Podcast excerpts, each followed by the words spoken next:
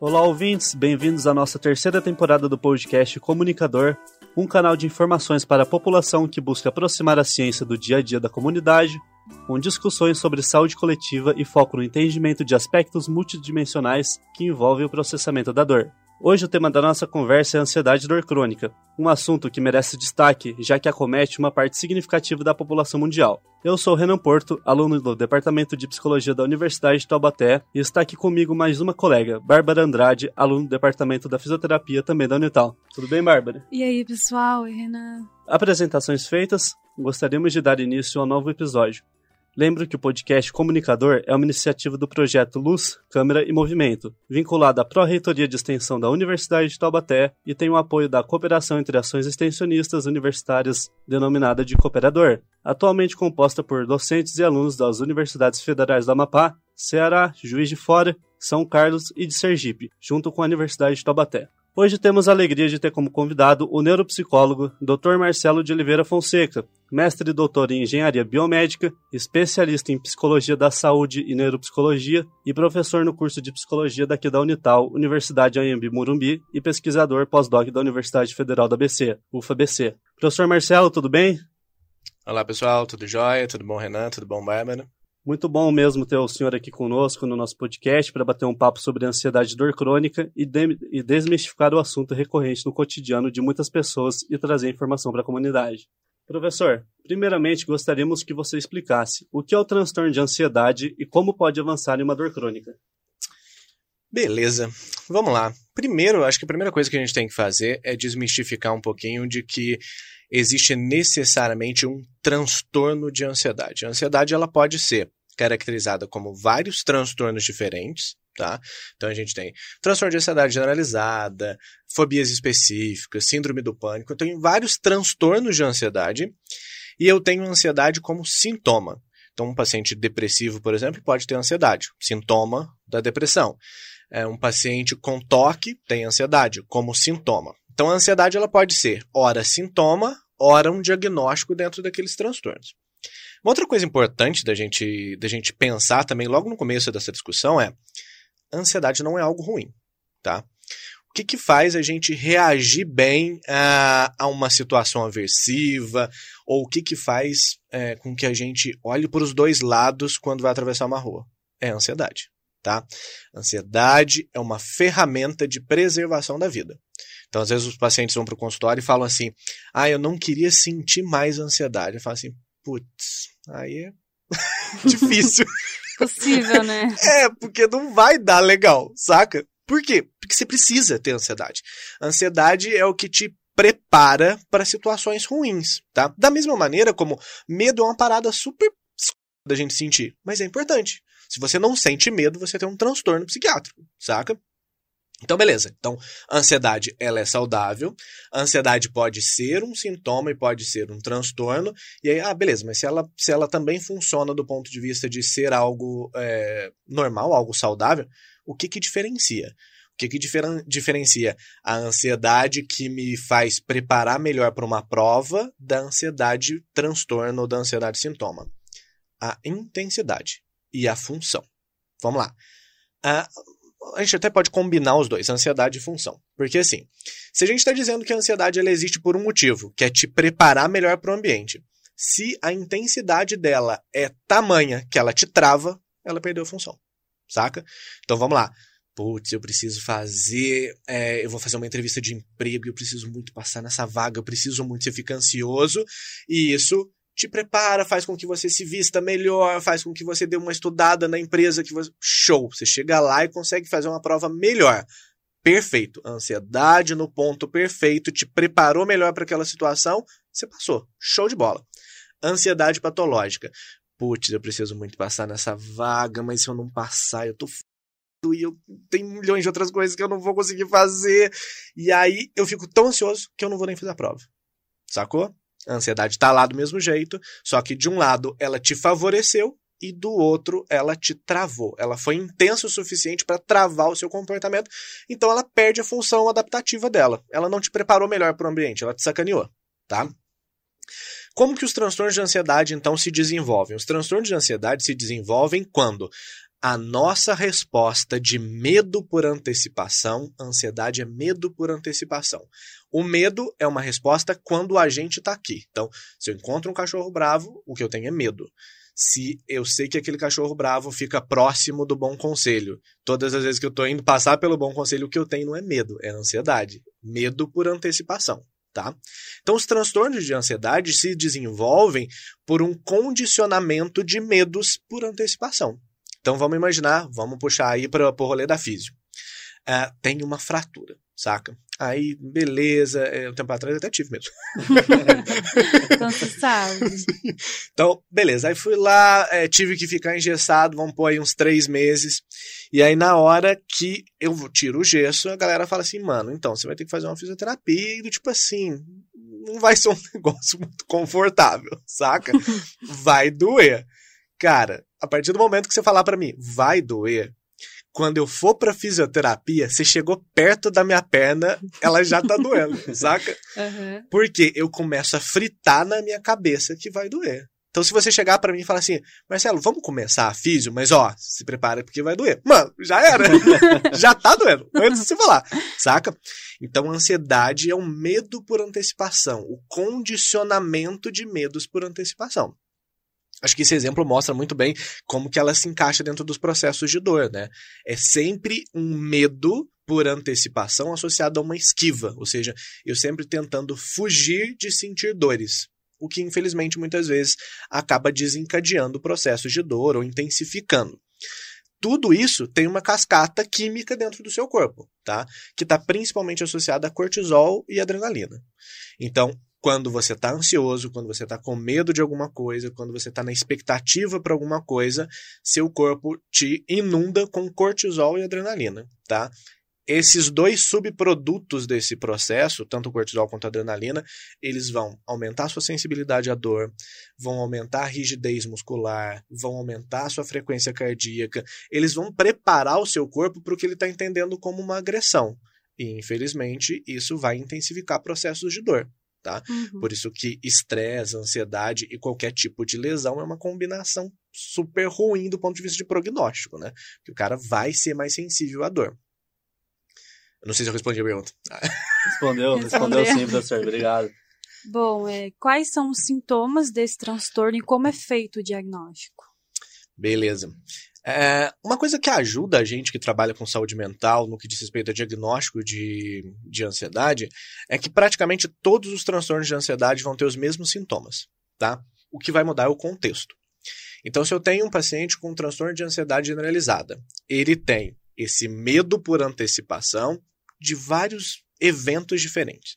Então, ele pode ter ansiedade quando ele sai de casa para ir pagar uma conta, quando ele vai num culto, quando ele tá sozinho em casa, ou quando ele vai num show. Cara, milhões de, de, de situações diferentes, tá? O que, que ele normalmente sente? Taquicardia, o coração dispara em resposta à, à injeção de adrenalina, sensação de tremor, sensação de formigamento, sensação de desmaio. Uma coisa que a gente acaba percebendo quando a gente está ansioso, e aí sim, coloca ansioso barra medo, a gente tem uma tendência a respirar curto e rápido, saca? Então você respira mais curto, você passa mais tempo sem respirar. Então, tipo isso, você pega um ar e mantém o ar lá dentro um Segura. tempo. É, assim, só que o ar vai durar para sempre, saca? então o que que acontece? A, a, oxigenação do seu sangue ela começa a cair. A oxigenação caiu, o que que seu cérebro faz? Mano, dispara o coração para fazer render o pouco que tem. Então a gente tem uma resposta respiratória, a gente tem uma resposta cardíaca e a longo prazo a gente tem uma resposta imunológica porque o cortisol está caindo junto. Tá? Então, os sintomas, sintomas imediatos, são principalmente resultado da adrenalina. Tá? Então, taquicardia, sudorese, sensação de desmaio, formigamento, ah, alteração de frequência respiratória, isso bem agudo, ou seja, nos momentos onde é, essas situações que desencadeiam a ansiedade elas aparecem. A longo prazo, aí eu tenho problemas mais graves, né? É, a partir do momento em que eu passo a ter vários eventos cada vez mais frequentes de ansiedade, pensa que todas as vezes que eu entro num quadro desse, eu estou jogando cortisol. Se eu tô jogando cortisol, eu tô afetando a imunidade, eu tô afetando uma porrada de outras coisas. Não só a imunidade, comportamento, por exemplo. Hoje em dia a gente sabe que quadros de estresse são preditores de quadros depressivos. Então o cortisol ele vai zoar a sua imunidade, ele vai zoar a, do tipo assim, vai te deixar mais propenso a alguns transtornos mentais. Só para você ter uma ideia, em quadros de estresse e de ansiedade, a gente tem uma célula na, na nossa imunidade que se chama NK. É um tipo de linfócito específico para matar células tumorais. Quando você entra num quadro de ansiedade ou de estresse, é, o cortisol, entre aspas, o cortisol, a cascata que ele faz, tira essas células da circulação e joga para o baço. Então isso torna você, por exemplo, mais exposto, mais disponível a alguns tipos de tumor. Esse é o tamanho do efeito que a ansiedade tem a longo prazo. A curto prazo, todo esse desconforto é, simpático.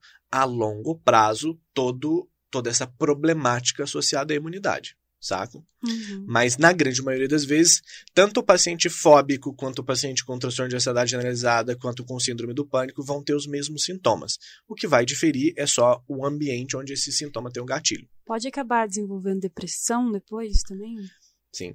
A maioria dos pacientes que desenvolvem depressão, é, se você fizer uma boa anamnese, você vai perceber que esse quadro depressivo foi precedido por quadro de estresse saca? Uhum. A, a gente até, em, em algum, alguns estudos, você vai ver a depressão quase que uma resposta, aspas, natural a uma situação de estresse. Então pensa o seguinte, seu corpo hiper se prepara para responder a algo que ele entende que está te colocando em risco, e depois de um determinado tempo ele não consegue mais manter esse estado de prontidão, e aí você cai. A queda seria a depressão. Uhum. Tá. Afeta tudo em volta, né? Como você sai, suas provas, seus amigos, né? Familiares, em relacionamentos, né? Tudo, tudo. Uhum. A, a, se a gente olhar tanto para a ansiedade quanto para a depressão, a gente acaba vendo que o principal impacto é em cima do social, né? Te desconecta uhum. da sua realidade. Então você se afasta das pessoas, você se afasta de contextos, de ambientes, e quanto mais tempo passa, mais restrito sua vida vai ficando. É, professor, essa pergunta agora, é, ela se relaciona com os mitos e verdades sobre a ansiedade, né? Que hoje na internet a gente acaba escutando muita coisa errada sobre esse transtorno, sobre sentir, né? Várias pessoas que não têm o conhecimento saem falando sobre, sobre técnicas errôneas, né? Diagnósticos errados e a pergunta que eu queria te fazer é como que funcionam os gatilhos para ansiedade, para o indivíduo sentir e se cada pessoa tem os seus próprios gatilhos, como que é possível cada pessoa ter um gatilho diferente? Uhum. É, é, muito legal é, essa pergunta, porque assim, quando eu estava no mestrado e no doutorado, parte da, das pesquisas que eu fiz foi com animal. Animal, quando a gente tenta induzir ansiedade ou quando a gente tenta induzir um quadro de estresse, é muito simples. Porque é físico. Então, beleza, eu quero estressar um ratinho. O que, que eu faço? Assim, o inferno deve estar cheio de, de psicólogos e pesquisadores. Áreas da saúde, todo mundo tá lá. É. Tem um, um cômodo separado Não, pra gente. Uhum. Eu acho que o Sniff chegou, né? pra quem não sabe, o Sniff é um programa de computador pra gente fazer esses trabalhos com os ratos para não usar propriamente dito animal. Sim, exato. Então, como que eu induzia estresse?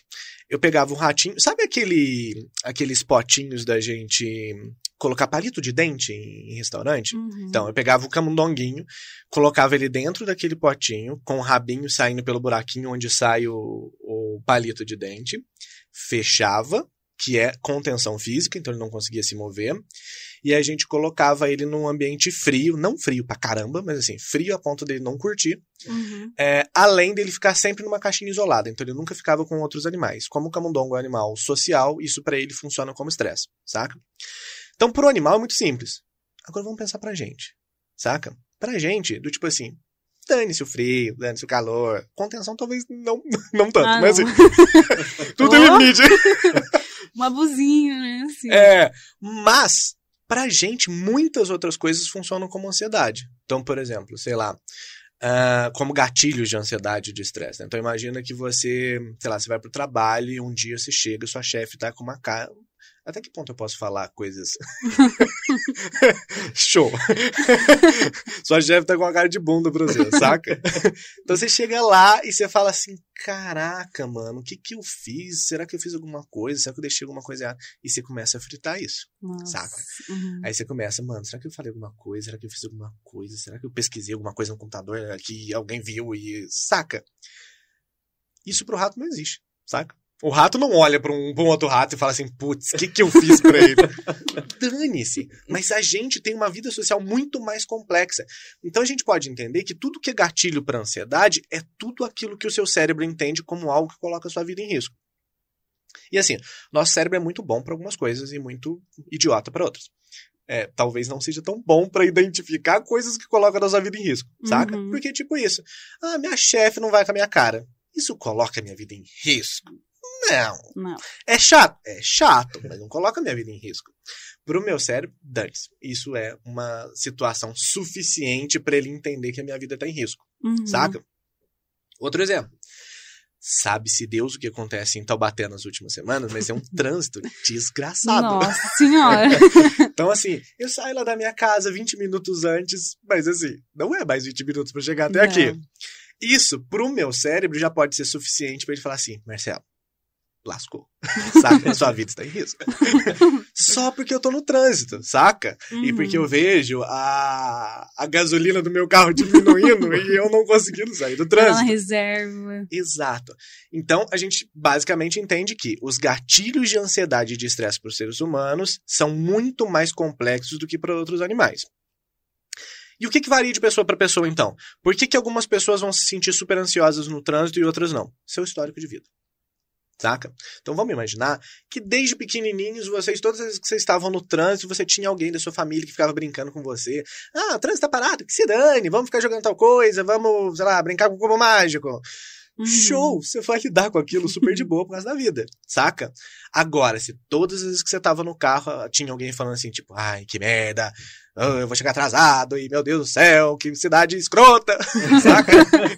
Você fica super pilhado. Então, a sua história de vida é o que vai diferenciar a sua resposta, tipo, tipo assim, comparado a outras pessoas. Por isso que a gente nunca pode falar assim, ah, é, tipo assim, ser demitido faz com que todo mundo tenha um sintoma de ansiedade. Não, mano. Depende do quanto o trabalho é importante pra você, saca? Você ir mal numa prova. Tem gente que vai mal numa prova e que do tipo, nossa, meu Deus, eu vou ser um péssimo fisioterapeuta, um péssimo psicólogo, eu sou um tapado. Para outras pessoas, dane-se, Uhum. saca? Por quê? Porque tá associado à história de vida. Se você colocar na cabeça que do tipo assim, a única coisa importante na sua vida é a fisioterapia, quando você for fazer uma prova, mano, vai ser essa pegada, saca? Agora, se você falar assim, dane-se, se não for fisioterapia, faço miçanga na praia, que você dane. Uhum. Prova? É, saca? Então é a forma como a gente lida com as situações. E aí nisso a terapia ajuda, né? Porque quando o cara chega com essas interpretações do, do ambiente, aí eu vou falar pro pro cara assim, mano, você não acha que você tá dando muito valor pro seu colega de faculdade, não? Saca? Do tipo, você não acha que você transformou a faculdade no centro da sua vida e do tipo assim, velho. Saca? Tipo, Uhum. a gente passa a rever valores, a rever a importância das coisas, e isso quase que consequentemente também é, acaba revendo o quanto aquilo vai funcionar como gatilho ou não pra você, saca? Mas com relação à pessoa com dor crônica, por exemplo. Ela sempre tá tendo que ser medicada para não sentir a dor. Então, quando você vê que tá passando um tempo do seu remédio, já você pensa, nossa, começa a ficar com medo de sentir a dor, porque já, né, dá uns problemas, ansiedade, a pessoa gera depressão por causa da dor que ela tá sentindo, tudo isso, né? Uhum. É, quando a gente pensa na ansiedade associada à dor crônica, a gente tem que pensar sempre numa ansiedade associada à esquiva, tá? Vamos nesse rolê da história de vida. Se eu sentir muita dor em um determinado momento, eu vou fazer o que eu tiver que fazer para não sentir mais dor. Saca? Uhum. Essa tentativa de ter controle do ambiente do meu corpo para que eu não tenha mais dor é o que vai causar ansiedade. Então, por exemplo, tem pacientes com, com dor crônica, por exemplo, que, ah, beleza, você tem que tomar um remédio de 8 em 8 horas. Mano, começou a chegar, tipo assim, faltando uma hora para tomar um remédio, eu já sinto um desconforto. Isso quer dizer que fisiologicamente eu tô tendo dor? Não, mas eu fico tão na expectativa de que daqui uma hora o negócio vai começar Uhum. a pegar que eu já começo a ficar incomodado agora.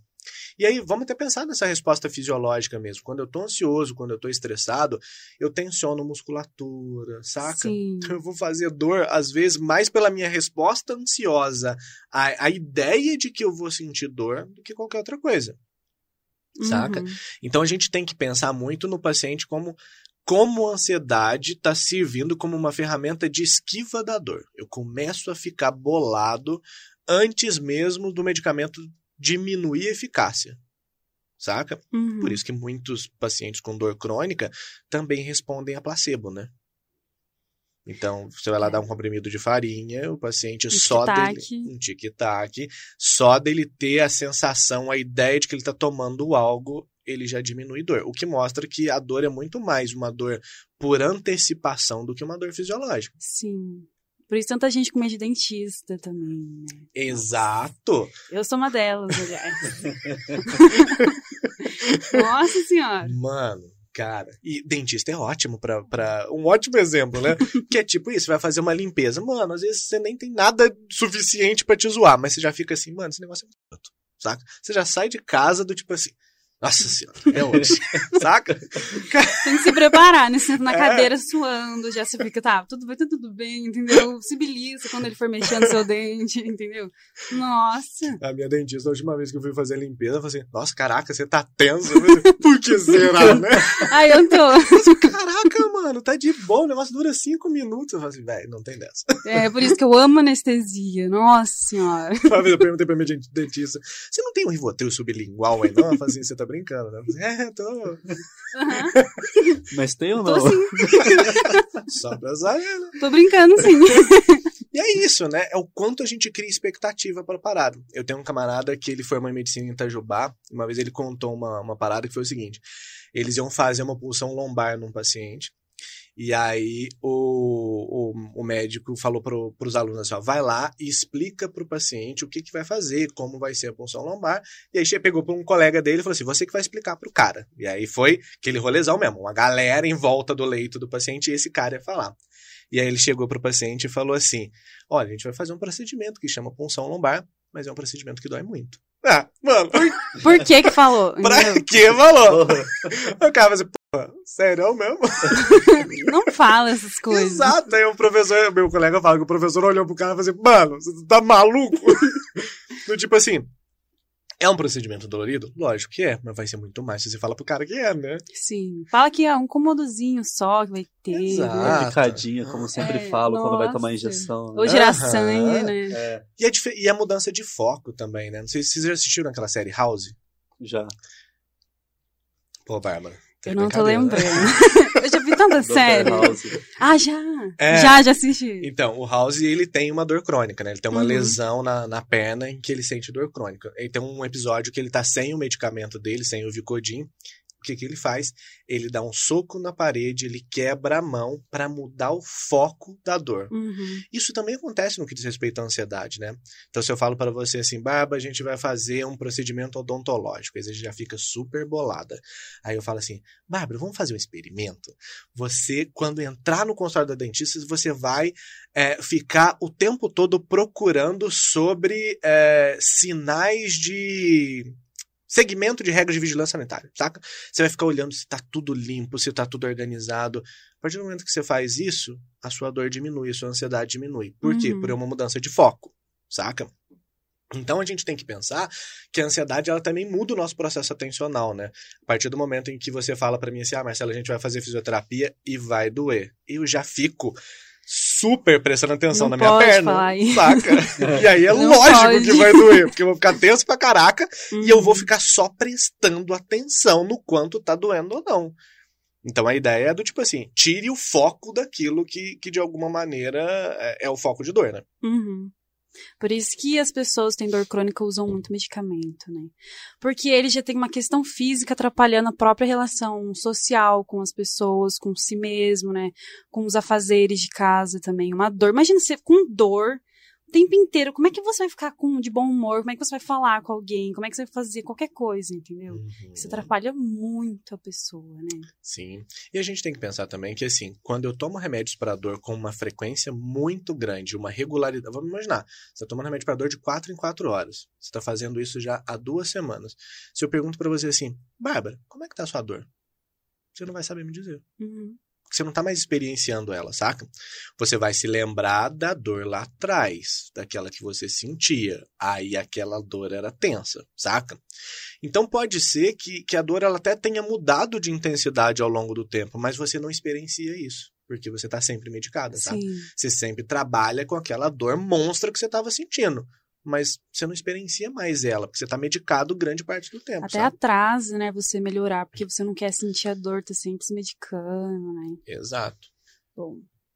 E quais as terapias recomendadas para o manejo da ansiedade? Existem técnicas para auxiliar e as medicações são necessárias nesses transtornos? Cara, a gente se- vamos pensar é, ansiedade de forma geral e ansiedade na, na dor crônica, tá?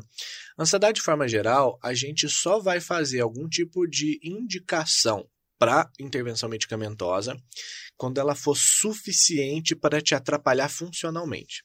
Então você chega para mim e fala que você está tendo insônia, que mudou o seu apetite, ou que você tem dias que já não consegue mais ir na faculdade, ou que tem dias que você não consegue mais trabalhar, já era, Bárbara. A gente vai ter que entrar com medicamento e aí a gente faz terapia e medicamento, a intervenção medicamentosa juntos, Uhum. tá? Agora, se você ainda consegue se manter sem grandes impactos funcionais, se você consegue é, manter, aspas, um certo controle dos seus sintomas, a terapia dá jeito, tá? Por que aí uma visão pessoal? Por que, que eu tenho essa, essa maior preocupação com a indicação de intervenção medicamentosa? Porque o medicamento para ansiedade é um medicamento que muitas vezes o paciente faz o uso desregrado, saca? Então é muito fácil de um cara que tem sintoma de ansiedade começar a tomar um benzodiazepínico e depois ele não volta mais no psiquiatra, ele passa no, no clínico geral do postinho, leva só a caixinha do remédio, o cara vai Uhum. ficar prescrevendo. Aí você você encontra o cara no, no consultório que tá tomando Rivotril há 30 anos. Você fala assim, mano, como assim, velho? Tipo, Nossa, a pessoa sem neurônio nenhum mais. já foi, Nossa. virou um miojo, Sem sabe? memória nenhuma mais. Exato. Aí o paciente chega pra você e fala assim: Nossa, eu tô perdendo memória, não sei o quê, eu tenho paciente, tenho é, familiar com Alzheimer. É mesmo, mano. E o que, que você. Ah, não. pra só toma pra dormir, só o Rivotril Ah, que pra dormir. será, né? 15 anos. Nossa. Porra. Saca? Então é Uhum. muito fácil a galera perder a mão com esses medicamentos. Então a gente só entra com algum tipo de intervenção medicamentosa quando a gente já começa a ter um impacto funcional, tá? No paciente com dor crônica, qual é a sugestão aí, por exemplo, de encaminhamento para serviço de psiquiatria para intervenção medicamentosa? Quando a ansiedade está intensificando demais a dor, tá? Uhum. Para esses casos é interessante, tanto que se a gente pegar uma doença, por exemplo, fibromialgia, a gente já tem antidepressivos que são prescritos para fibromialgia, Sim. saca? Uhum. Por quê? Porque a gente sabe, baseado em pesquisa, que eles diminuem sensibilidade à dor. Tá? E também porque a gente sabe que depressão e fibromialgia estão quase que andando junto. Sim, estão bem ligados, né? Exatamente. Então, o medicamento, a intervenção medicamentosa é ou por uma repercussão de funcionalidade ou por um aumento da dor no caso do paciente com dor crônica. E a terapia entra para os dois, saca? Ah, Marcelo, você está falando isso porque você é psicólogo. Cara, não. Se você olhar, não, não precisa acreditar no que eu tô falando. A ideia da ciência é essa. Não acredite em tudo que as pessoas te Sim. falam. Vai, vai procurar. Se você procurar eficácia de tratamento combinado, medicamentoso e psicoterápico, o que, que você acha? Você acha artigos que fazem listas de quais transtornos têm melhor resposta? Unicamente com terapia, unicamente com medicamento e tratamento combinado. A maioria deles tem a melhor resposta em tratamento combinado. Uhum. Saca? Vamos dar um exemplo.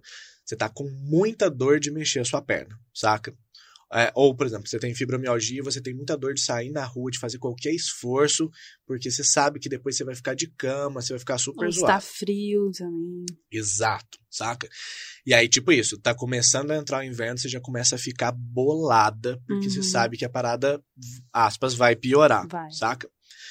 Mano, se eu faço o tratamento combinado, eu falo para você assim, Barba, vamos no psiquiatra, vamos tomar alguma coisa para diminuir essa ansiedade, para a gente poder trabalhar até na terapia, você vai, a gente diminui a ansiedade com o medicamento e depois a gente passa a ter uma terapia que até é mais eficaz, saca? Porque se você não tiver bolada, se você não tiver pilhada, sua terapia responde melhor. O medicamento ele não vai resolver o rolê saca? Mas Uhum. ele vai te deixar mais apta para conseguir resolver isso na terapia. Sim. E a ideia sempre é, o medicamento não é para ficar para frente, para sempre, saca? É um É- apoio, né? Exato. Eu diminuo a angústia, você vai para terapia, a gente resolve e aí depois faz o desmame do medicamento. Uhum. Esse é o tratamento ideal. E existe alguma técnica, professor, para fazer durante alguma crise, alguma forma de ansiedade, quando o, o indivíduo está sentindo? Cara, eu sou o profeta da respiração diafragmática. Saca? Por quê, mano? Porque eu trabalhei com um grupo de síndrome do pânico, né, velho? E assim, síndrome do pânico é uma parada super escuta, do tipo assim, são sintomas muito intensos e a maioria dos pacientes vai pro Rivotril, tá? Uhum. 9 a cada 10 pacientes com síndrome do pânico andam com Rivotril sublingual. Começou a crise, o cara mete o Rivotril debaixo da língua. E, velho, depois que você começou com esse rolê, é difícil você sair, saca? Então, a respiração diafragmática, a gente usava muito ela até em grupo de síndrome do pânico, porque se você souber fazer, e principalmente se você souber o momento de fazer, ela substitui o Rivotril. Eu sempre falo pro paciente, mano, depois que seu coração já tá saindo pela boca, não adianta querer fazer respiração diafragmática, Sim. saca? Então você tem que ensinar pra ele a cascata, do tipo, Uhum. você vai começar a ficar ofegante, você vai começar a respirar curto e respirar rápido. Isso vai acelerar o seu coração e isso vai começar a crise. Então você tem que fazer a respiração diafragmática quando? Antes do seu coração disparar. Saca? Na hora que você percebeu que você está começando a ficar ofegante, para e faz a respiração diafragmática. Saca? Mano, funciona. Saca? De verdade. No grupo de síndrome do pânico, a gente tirava, tirava assim, né? A gente começava a ajudar o psiquiatra a fazer o desmame com respiração diafragmática. Uhum. O negócio é o paciente saber fazer, o paciente se interessar por treinar no banho, por fazer o treino da respiração Uhum. e ele saber o momento de usar, né? Depois que começou a crise, sim, não vai adiantar muito. Certo. Agora vamos fazer a última pergunta, professor. É, todos sabemos que durante a pandemia foi um período difícil para muita gente, né? Da grande maioria da população mundial. E o senhor acha que o número de pessoas com ansiedade aumentou e que a tendência é o aumento contínuo desse transtorno? Com certeza. Aumentou significativamente. Mano, sendo bem honesto, eu nunca tive crise de ansiedade. No começo da pandemia eu tive. Saca? Por quê? Porque a gente estava trancado dentro de casa, porque eu entendo que muitas das ferramentas comportamentais que eu tenho para aliviar a ansiedade é dar um rolê, saca? E eu não tinha como dar um rolê. Então, saca, do tipo, a pandemia, ela ajudou muito a intensificar sintomas. Depois que passou a, a pandemia, eu não tive mais sintomas de ansiedade. Algumas pessoas continuam mantendo. E aquelas que já tinham ansiedade antes da pandemia, muitas intensificaram o quadro. Então a pandemia, ela serviu, é, ora para funcionar como gatilho para muitas pessoas que não tinham e Uhum. para outras para intensificar, sabe? Então a gente tem um aumento muito significativo de, de quadros de ansiedade depois da pandemia. Tem o medo da doença também, né? Um monte de notícia ruim na televisão. Sim. Mano, é, foi o quê? Sei lá, segundo semestre da, da pandemia, eu trabalhava no SUS, saca? Uhum. E a gente teve dois médicos da nossa equipe que morreram de Covid. E aí você ficava nessa, do tipo, eu Sim. atendia no SUS em Minas, eu ficava na casa dos meus pais. Minha mãe tem asma e os dois idosos. Aí eu ficava assim, velho, eu não vou nem pra casa, Uhum. saca? E aí eu entrava naquela do tipo assim, se eu entrar em casa, eu tenho que tirar minha roupa toda fora de casa, entrar direto pro banheiro, não conversar com ninguém, a, a, a máscara Usa 24 máscara horas por dia. casa. E, velho, você entra numa paranoia É. saca? E se a gente voltar, o que, que é ansiedade? É o medo por antecipação, Sim. né? Eu ficava fritando que, puta, um dia se eu passar isso pra minha mãe, eu tô fudido, saca? Então, a ansiedade, é, a, a pandemia, ela acabou criando um contexto muito favorável pra, pra ansiedade, né? E, assim, a pandemia era é, aquilo que colocava a sua vida em risco, mas que você não podia ver, né? Então Sim. você via as pessoas morrendo, você via a galera no Peru colocando o corpo pra fora de casa, e você punha a cara na janela e não tinha nada de diferente, né? Uhum. Até por isso que muitas pessoas acabaram não, não tendo o comportamento adequado durante a pandemia, porque não era algo visível, né? Sim. Então, assim, até hoje a gente atende pessoas com é, reflexos da pandemia no que diz respeito à ansiedade no consultório. E, infelizmente, ainda vai continuar atendendo, sabe? Uhum. A gente diz que a pandemia de Covid, ela foi é, acompanhada de uma pandemia de saúde mental. A gente ainda tá nela, saca? Sim. A, a gente não se atentou para ela nos anos anteriores porque a gente estava mais preocupado com respirador e com TI, que era o que precisava ser no momento mesmo. Uhum. Os próximos anos em que a gente vai ver essa pandemia de saúde mental, a gente vai começar a olhar e falar assim: beleza, quantas pessoas agora a gente tem nas filas de espera do CAPS? Saca? Nossa, acho que todo mundo que eu conheço depois da pandemia desenvolveu um certo de ansiedade ou transtorno, assim, todo mundo, sem exceção nenhuma. É foda, mano. Uhum. E a, a gente ainda teve um ganho importante que ah, os atendimentos online realmente começaram a possibilitar que mais pessoas pudessem fazer terapia. Uhum. Eu tenho um colega que trabalha comigo no consultório, que é psiquiatra, e ela tá. A maioria dos pacientes dela são por telemedicina. Cara, isso ajuda pra caramba, saca? Enquanto aqui tem psiquiatra que tá cobrando 500 conto a consulta, ela é do sul de Minas, lá ela cobra 180, ela consegue fazer online por 180. Uhum. Quantas pessoas não conseguiam vaga em psiquiatra, mas conseguem em uns dois meses juntas 180 conto e passam na consulta, Uhum. saca? Então, a, a gente ainda tá percebendo o tamanho dessa pandemia de saúde mental, mas que ela tá aí, ela tá. Muito bem, o papo está muito bom, muito interessante, mas infelizmente nosso tempo está acabando, nosso tempo é um pouco curto. Professor Marcelo, gostaria muito de agradecer a sua importante contribuição nesse bate-papo. Agradeço por ter aceitado o convite. Né? Desde que eu comecei aqui no podcast, gostaria muito de te convidar, então eu estou muito feliz de hoje estar, hoje estar trazendo o senhor aqui para a gente bater esse papo. Muito obrigado pela presença. É nóis, meu querido. Fico, fico à disposição de vocês. Um trabalho muito legal, extremamente importante. Uma vez a gente chamou o Dr. Ricardo Galvão aqui na, na Unital e ele falou que a maior dificuldade que a gente tem é de levar ciência para as pessoas que não têm familiaridade com ciência, saca? Uhum. A gente se perdeu muito nisso e o trabalho de vocês é perfeito porque é isso. É levar ciência para pessoas que às vezes não nunca entraram dentro de uma faculdade, né? Agradeço também a participação da minha colega Bárbara. Bárbara, muito obrigado por ter Hum. vindo participar com a gente. A todos os nossos ouvintes, eu sou o Renan Porto e esse foi o nosso podcast Comunicador, uma produção do projeto de extensão Luz, Câmara e Movimento. Até o próximo episódio e obrigado por nos escutar.